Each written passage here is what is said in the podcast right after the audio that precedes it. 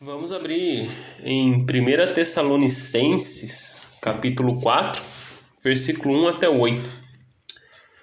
Então, quando eu me converti, uh, haviam duas perguntas que normalmente todo crente da minha idade, pelo menos, fazia, né?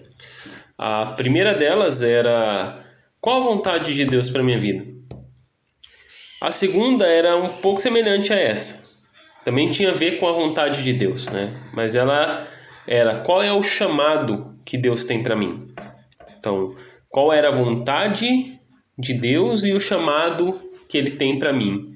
O que ele deseja para minha vida e o que ele quer que eu faça em retorno à sua vontade.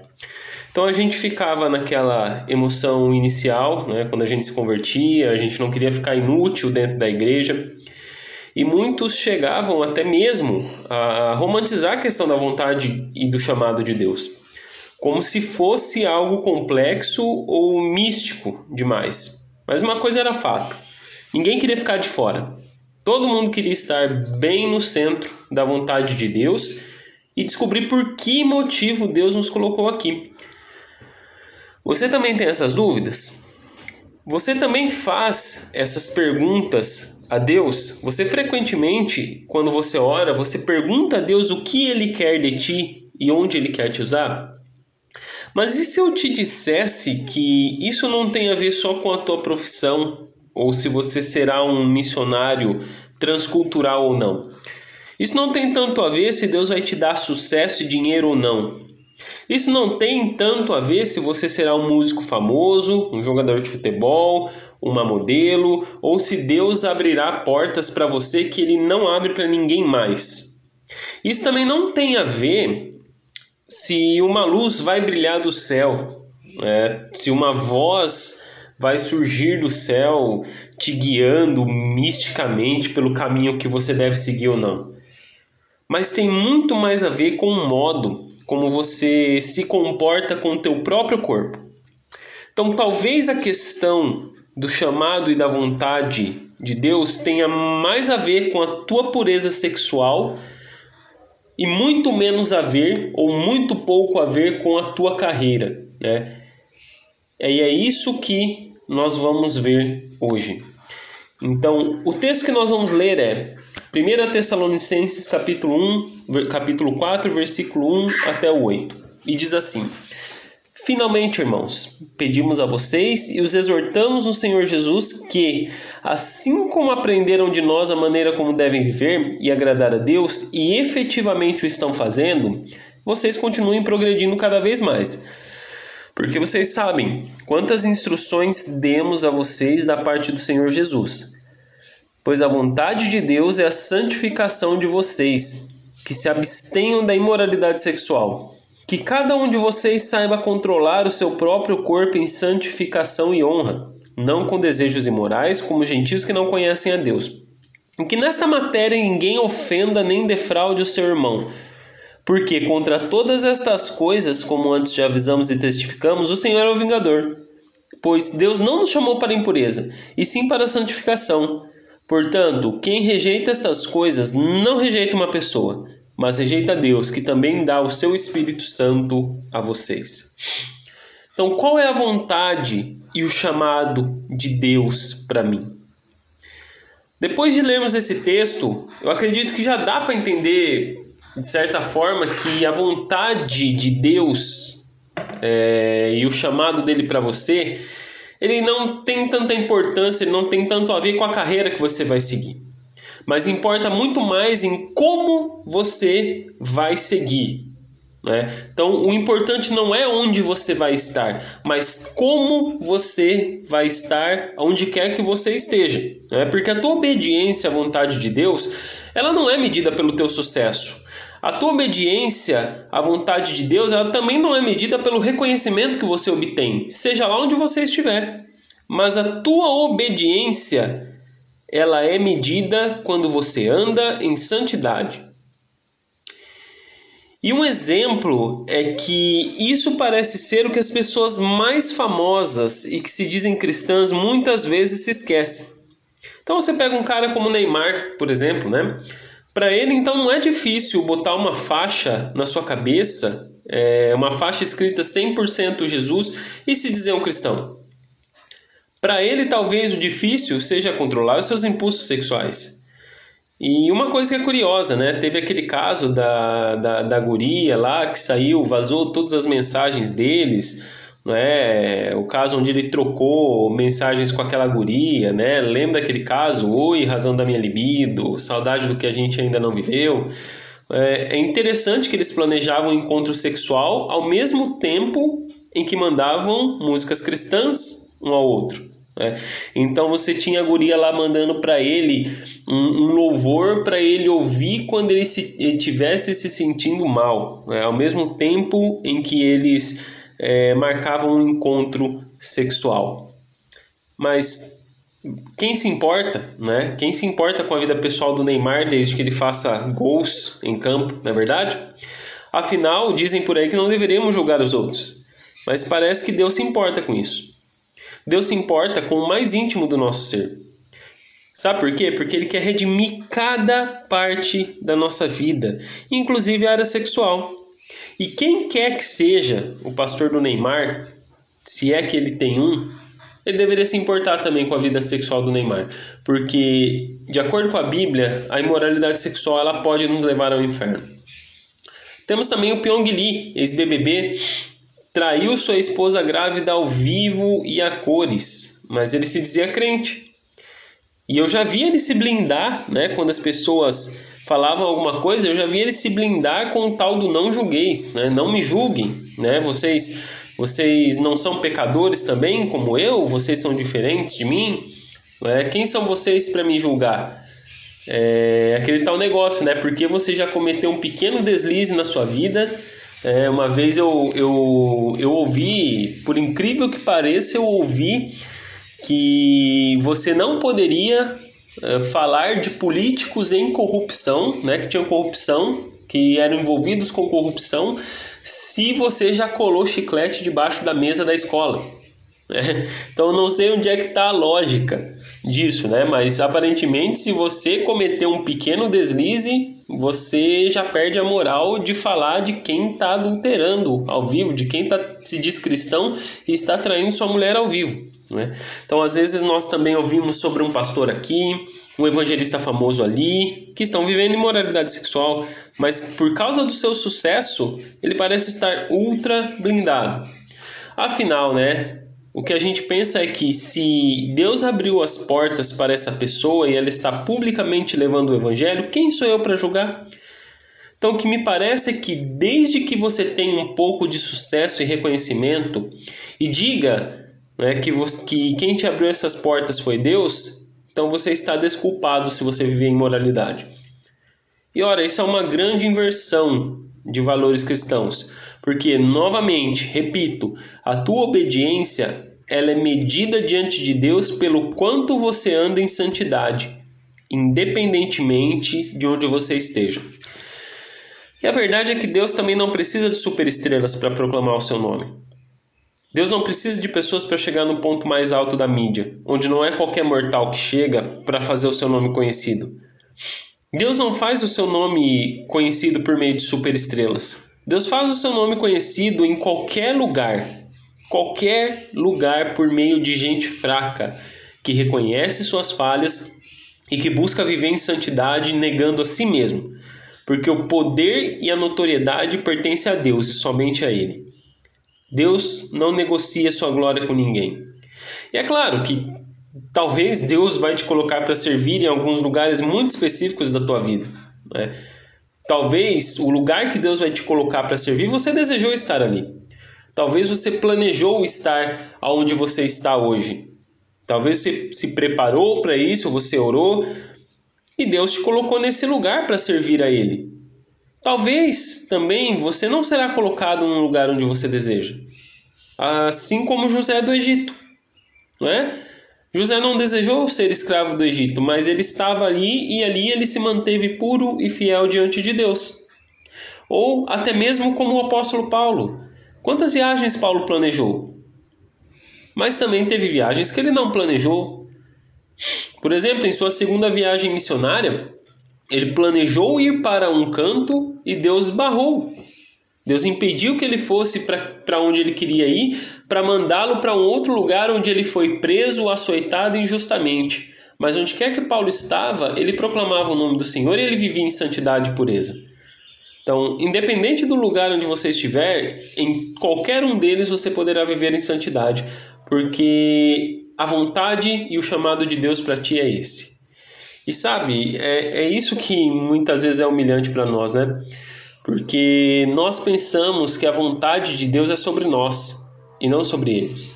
Então nós tratamos a Deus como um ídolo, onde nós até estamos dispostos a servir a Deus, a fazer a Sua vontade, a exercer o chamado que Ele tem para nós, desde que isso nos traga certa notoriedade, ou desde que isso não nos custe controlar a nossa sexualidade. Isso é idolatria. Nós pensamos, costumamos a pensar que o contrário de idolatria é adorar o Deus verdadeiro. E por um lado é isso mesmo, é verdade. O contrário de idolatria é adorar o Deus verdadeiro. Mas essa semana eu li algo que me confrontou bastante, sabe? Porque o contrário de idolatria é confiar em um Deus que você não controla. Então, esse Deus que não controlamos, esse Deus está nos chamando e nos dizendo que a sua vontade para nós é vivermos em santidade. Ele quer nos controlar. E santidade é sempre bom reforçar, é viver uma vida de separação. É estar cada vez mais separado moralmente desse mundo, dos seus propósitos falhos, para viver uma vida que agrade a Deus, porque é com Ele que nós esperamos encontrar ao fim dessa vida. Essa é a vontade e o chamado de Deus para nós. E é o tipo de coisa que a gente não precisa estar tá orando para saber se Deus mudou de opinião, sabe? Porque às vezes o crente, ele, ele tá lá, ele tá solteiro, tá de boa, tudo mais, aí ele arruma um namorado, uma namorada, né? ou começa a conhecer alguém ali e já começa a se questionar, né? Ah, mas será que sexo antes do casamento é pecado mesmo? Será que realmente essa vontade de Deus? Porque talvez se eu não fizer sexo aqui, eu jamais vou casar com essa pessoa. Eu, talvez se eu, fiz, se eu não fizer sexo aqui, eu não vou continuar o meu relacionamento. Né? E eu quero casar, eu quero namorar com essa pessoa, eu quero uma vida com ela. Aí as pessoas começam a questionar: ah, será que é a vontade de Deus mesmo? Mas é o tipo de coisa que a Bíblia já deixa muito claro. Não precisamos nem mesmo orar. E não importa também o quanto as nossas filosofias modernas, a teologia liberal ou pós-moderna, chame como quiser, não importa o quanto o movimento LGBT e os herdeiros da revolução sexual queiram convencer a gente, ninguém, ninguém mudará a palavra de Deus. Não importa o quanto queiram atualizar a Bíblia, não importa o quanto digam que a Bíblia tem que ser colocada em seu lugar e não como palavra de Deus. A vontade do Senhor, independentemente de qualquer discurso hoje, ela permanece a mesma. Precisamos nos abster de todo tipo de moralidade sexual. Então, agora que nós sabemos qual é a vontade e o chamado de Deus para nós, como é que a gente pode cumprir? Paulo ele nos dá pelo menos duas dicas de como a gente pode cumprir a vontade e o chamado de Deus para nós. A primeira delas é exercendo o autocontrole. Vamos ler novamente o versículo 4 aqui. O versículo 4 diz uh, que cada um de vocês saiba controlar o seu próprio corpo em santificação e honra. Quando Paulo diz que nós precisamos controlar o próprio corpo, isso já foi alvo de muita discussão. É porque a palavra que Paulo usa para corpo, ela é muito melhor traduzida como vaso. É, uma tradução mais antiga até diz que cada um de vós saiba possuir o seu vaso em santificação e honra. É daí que uh, essa palavra também pode ser usada para se referir ao corpo humano. Em outro texto, Paulo diz, é, lá em Romanos 9, se eu não me engano, ele diz que na casa de Deus existem vasos feitos para honra e para desonra. Isso levou muitas pessoas a entenderem que o que Paulo queria dizer é que esse vaso aqui se referia à mulher. Ou seja, para que vocês cumpram a vontade e o chamado de Deus, que cada, que cada um saiba se relacionar com a sua própria mulher em santificação e honra que cada um tem a sua própria mulher.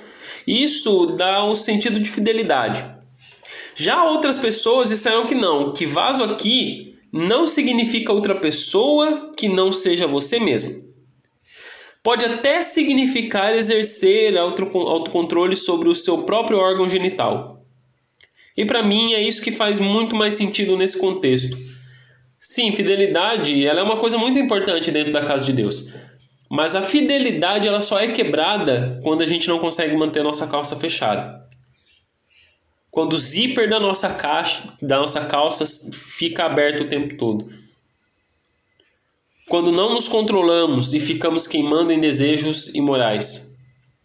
Então, o primeiro passo é controlar o nosso próprio corpo, é manter o zíper da nossa calça fechada, seja você guri ou guria. Algumas pessoas até fazem aquela piada típica, né?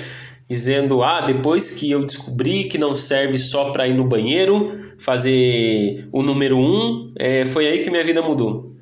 E é justamente isso que a gente precisa mudar, evitar em nossa vida. Até porque ninguém está dizendo que o sexo é sujo ou que não é prazeroso. É uma bênção divina e é muito prazeroso. Mas o que estamos querendo dizer é que existe um tempo certo para todas as coisas. Agora, um outro problema que surge quando não fazemos sexo é, talvez você me diga, ah, mas eu não faço sexo, eu estou me conservando livre da imoralidade sexual, estou controlando o meu vaso, o meu órgão com honra. Será? Será que está mesmo? Porque um outro problema que surge quando não fazemos sexo é o problema da masturbação. Isso também é falta de controle com o seu vaso. E isso só acontece entre os jovens porque eles não sabem esperar.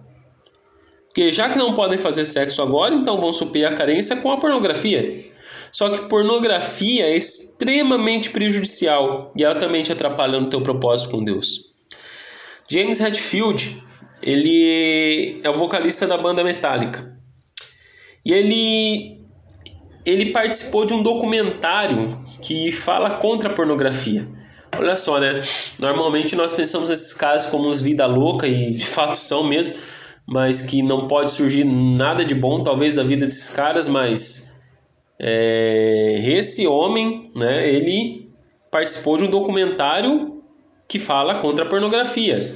E isso, embora venha de uma pessoa que aparentemente não conheça Cristo, é, é algo positivo. Né? Então, olha só o que ele diz nesse documentário.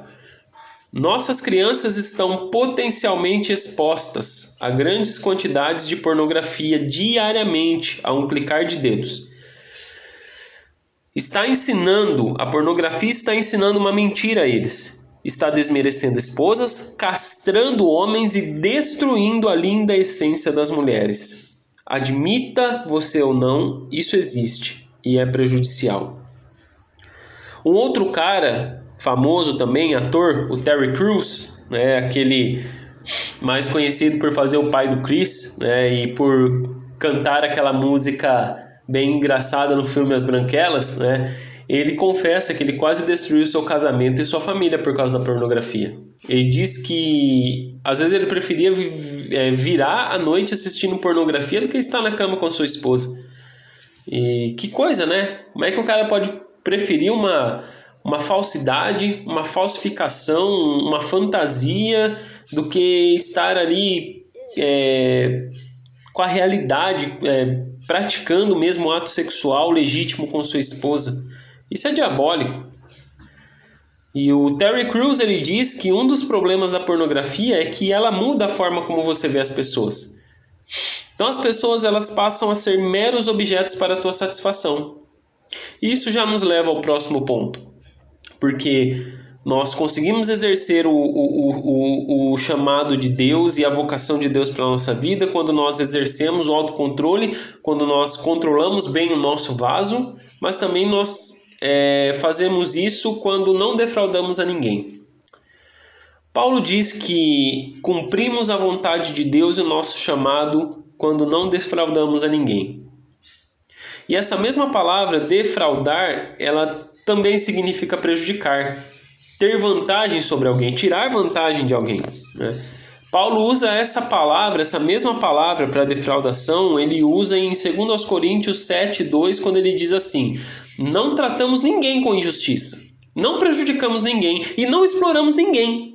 Isso ele fala no sentido financeiro, né? Então há uma forma de você defraudar uma pessoa financeiramente falando, né? Uh, isso ele diz lá em 2 Coríntios, mas aqui em 1 Tessalonicenses quando ele diz ali no, no, no versículo 6 que nessa matéria ninguém ofenda nem defraude seu irmão, ele está dizendo no sentido sexual, que ninguém tire vantagem sobre outra pessoa no sentido sexual. Então entenda uma coisa. Para a Bíblia, quando você se relaciona com uma pessoa sem a intenção de casar, somente para passar tempo e não ficar sozinho, você está prejudicando essa pessoa. Tem gente que diz, né? Ah, mas eu não sei se eu tô com a pessoa certa, se eu tô com a pessoa que eu gostaria de casar e passar o resto da vida. Aí a minha pergunta é, por que, que você então não, não deixa essa pessoa livre? Por que, que você não termina esse namoro então? Se você não tem certeza, se você está em dúvidas de que ela é a pessoa com quem você vai se casar. Né? Isso quando né, já não transaram e já não é, fizeram o que podia, o que não podia e ainda fica com esse papinho, né? Depois de transar com a pessoa, ainda diz: Ah, é, será que eu agora eu estou com dúvida? Será que é, eu transei com ela e não, não sei se é a pessoa certa para mim? Então quer dizer que o outro serve só para transar contigo, para ser teu objeto sexual e não serve para casar? Então, quando você aproveita o corpo do outro de todas as formas possíveis, sem nunca ter a honra de assumir um compromisso, de fato com essa pessoa, sim, de acordo com a Bíblia, você está prejudicando essa pessoa. Você está levando vantagem sobre ela somente enquanto é viável para ti. Porque quando você não vê mais vantagem, você vai começar a inventar desculpa. Você vai simplesmente abandonar essa pessoa. Você não se doa, você só exige o corpo dessa pessoa para ti, você não se doa. E engraçado que isso é o oposto daquilo que Cristo ensina. Eu conheço mulheres que são loucas para assumir um compromisso mais sério, como casamento, mas os caras simplesmente não se manifestam. Por quê? Porque já tem tudo que, já tem tudo que querem na mão. Então, quando você tem a sua mente dominada, encharcada pela pornografia e você passa a ver o outro como um mero objeto do seu prazer, você também está de alguma forma prejudicando essa pessoa. Não só quando você transa fora do casamento, mas quando você também assiste a pornografia. Então talvez você me diga, ah, mas não é bem assim. Não é bem assim porque eu nunca tive relações com a pessoa ali que, que, que está na tela, só estou assistindo ela. Mas vou dizer de novo para você: a indústria pornográfica muitas vezes ela é sustentada por mulheres que são enganadas com falsas promessas de fama. Então, é, homens cafajestes chegam para as mulheres, prometem um mundo e o fundo e levam elas para pornografia e acabam com a vida delas. Então, quando você consome essa porcaria, você contribui para que outras mulheres sejam ludibriadas, porque afinal, enquanto houverem homens que não aguentam se segurar e consomem pornografia, haverá pornografia sendo feita. Quando parar de dar ibope para isso, aí já não vai mais ter motivo para existir. Enquanto tiver homem assistindo, vai ter mulher sendo enganada para participar da pornografia. Para que você continue tendo o teu prazer. E por fim, quando você tem sua mente dominada pela pornografia, você mesmo se prejudica. Você se boicota. Já parou para pensar nisso? Que quando você consome pornografia, você condiciona sua mente a se contentar somente com aquilo. E quando chega na hora do vamos ver, quando chega na hora de você casar e, e ir para finalmente, você não vai dar conta, cara. Você não vai dar conta. Porque você já aprendeu a se satisfazer tanto com uma fantasia que você está anestesiado para a realidade. Então não são poucas as mulheres que andam insatisfeitas em seu casamento porque os caras simplesmente não dão mais conta do recado. E também eu creio que existem homens insatisfeitos em seus casamentos porque existem mulheres com a mente dominada pela pornografia. Embora em um número menor, talvez, né? Pode ser que o número de mulheres que consumam pornografia seja bem menor que o de homens, mas existe. Infelizmente, existe o vício de certas mulheres também com a pornografia. E isso também reflete no casamento. A palavra do Senhor diz que ele é o vingador e que ele mesmo se encarregará de punir a imoralidade dentro da igreja. Então, só isso já deve nos deixar em alerta para não prejudicarmos ninguém, para não queremos tirar vantagem sobre ninguém. Para a gente encerrar, quem que eu rejeito se eu não vivo em santidade? As cartas do Novo Testamento, elas eram ocasionais, elas eram geradas por algumas ocasiões bem específicas. Paulo ou qualquer outro autor, normalmente, né, vamos supor, Paulo estava lá em Corinto, né, na cidade de Corinto, é, plantando igreja, pregando o evangelho, aí ele recebia o irmão fulano de tal lá da igreja de Tessalônica. Aí ele começava a conversar com o cara e pedia um feedback. Ah, e aí, como é que estão as coisas lá em Tessalônica? O que está acontecendo? Aí diz, ah, o irmão João, ele está muito bem, está uma benção, está pregando o evangelho, só que o Pedro, nossa, o Pedro, ele está envolvido em moralidade até os dentes. E não só ele, mas também aqueles que andam com ele. Então, por causa disso, Paulo escrevia as cartas, né, para atacar os problemas que haviam na igreja. Então, nós sabemos que para Paulo ter escrito sobre moralidade sexual é porque esse era um problema que eles enfrentavam ali de alguma forma. Só que a gente também sabe que a igreja de Tessalônica era uma igreja de pessoas que, em sua maioria, até o momento da sua conversão, elas não conheciam nada a respeito da lei de Deus. Talvez eram pessoas recentemente convertidas. Então, também era natural que algumas questões morais precisassem ser tratadas entre eles. Era natural que as pessoas precisavam ser tratadas com mais paciência né, em seus pecados. Né? Diferentemente de, de muitas pessoas que crescem sabendo aquilo que é errado, sabendo que é pecado, que a imoralidade é pecado e, e na dureza do seu coração continuam dia após dia. Né? Então, com isso dá para a gente saber que numa igreja tem de tudo.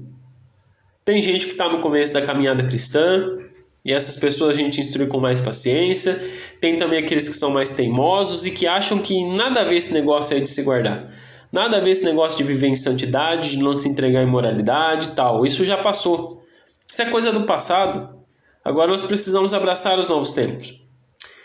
Alguns que vivem em pecado, eles até gostam de usar aquele texto da mulher adúltera que Jesus salvou do apedrejamento, não é? Ah, quando dizem assim, ah, por que, que você vai me julgar? Jesus não me julgou. Jesus não julgou a mulher adúltera. Olha lá, ela vivia em imoralidade sexual e ele jamais julgou ela. Ele disse, eu não te condeno, por que, que você vai me condenar?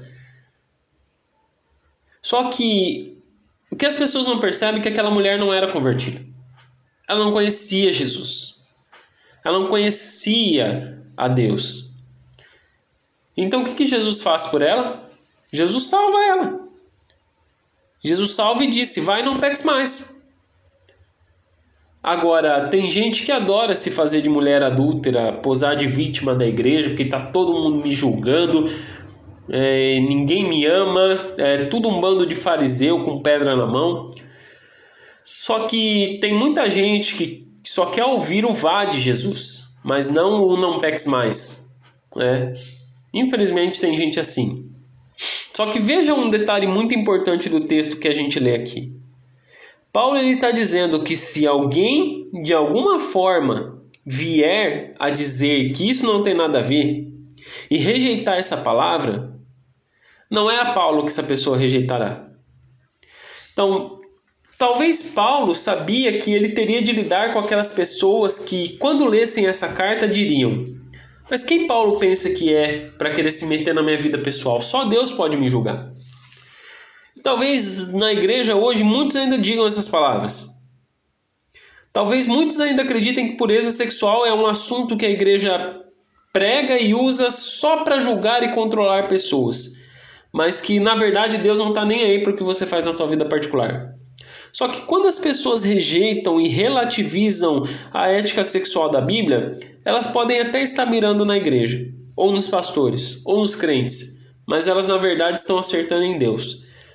Porque diz Paulo: quem rejeita a ética sexual da Bíblia não rejeita a mim, não rejeita você, não rejeita aos pastores, teólogos, não rejeita Paulo, a Pedro, a João, quem quer que seja. Pessoa que rejeita a moralidade bíblica, de acordo com a palavra de Deus, ela rejeita o próprio Senhor.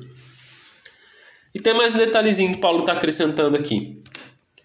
É esse mesmo Senhor que está sendo rejeitado que concede o seu Espírito Santo às pessoas. Deus concede o seu Espírito para a igreja para que ela seja guiada e santificada por Ele. Para isso. E se você olhar para o Evangelho de João, Jesus está dizendo ali que a função do Espírito é convencer a pessoa do pecado, da justiça e do juízo. Então, se a pessoa não está sendo convencida de seus pecados, ou ela não recebeu o Espírito, ou ela o rejeitou. E isso até concede certa paz a nós. Né? Isso concede paz. Nós podemos descansar no Senhor. Nós Podemos descansar no Senhor entendendo que a gente não precisa ficar neurótico, a gente não precisa ficar bravo quando uma pessoa se opõe a nós. De forma alguma. Não precisamos bater com a Bíblia na cabeça de ninguém porque a pessoa está rejeitando a santidade. Não precisamos perder é, perder a paz por causa disso. Apesar da gente ficar triste, não é? A gente fica triste porque a gente ama as pessoas, a gente queria ver elas vivendo de, de forma melhor, né? Vivendo a vida de santidade, uma pureza em Deus, nós ficamos tristes e isso é normal. Mas a pessoa na verdade não está rejeitando a nós. Ela está rejeitando a Deus. Mais cedo ou mais tarde, ou por meio da disciplina ou de modo natural, quem rejeita a santidade não fará mais parte de nós. Então, pode ser que a pessoa hoje decida viver em moralidade sexual e daí, aos poucos, ela já vá se afastando naturalmente da igreja. Ou pode ser que a pessoa comece a atrapalhar dentro da igreja e ela precise ser disciplinada, precise ser excluída da comunhão. Porque começa a, a colocar, é, colocar ensinos falsos na cabeça das pessoas que estão vivendo em santidade. Mas, no fim das contas, nós podemos ter paz diante de Deus, se a gente se manter nele. Jesus disse no Sermão do Monte, a gente concluir agora, Bem-aventurados os puros de coração, pois eles verão a Deus. O mesmo Espírito Santo que Deus nos concede, ele é suficiente e capaz de nos manter puros quando confiamos nele. É ele quem lapida a nossa consciência, é ele quem bota um sinalzinho ali, nos mostrando o caminho por onde devemos seguir. Então, talvez viver a vontade, o chamado de Deus, é, seja algo que realmente não é muito fácil. Não é nada fácil. Vai contra os nossos instintos, vai contra os nossos desejos. Só que se Deus nos concede o seu Espírito Santo, nós podemos ficar bem tranquilos diante dele, porque em santificação nós seremos guiados. Em santificação nós viveremos, porque o Espírito de Deus nos capacitará a isso. Bem, Deus abençoe vocês.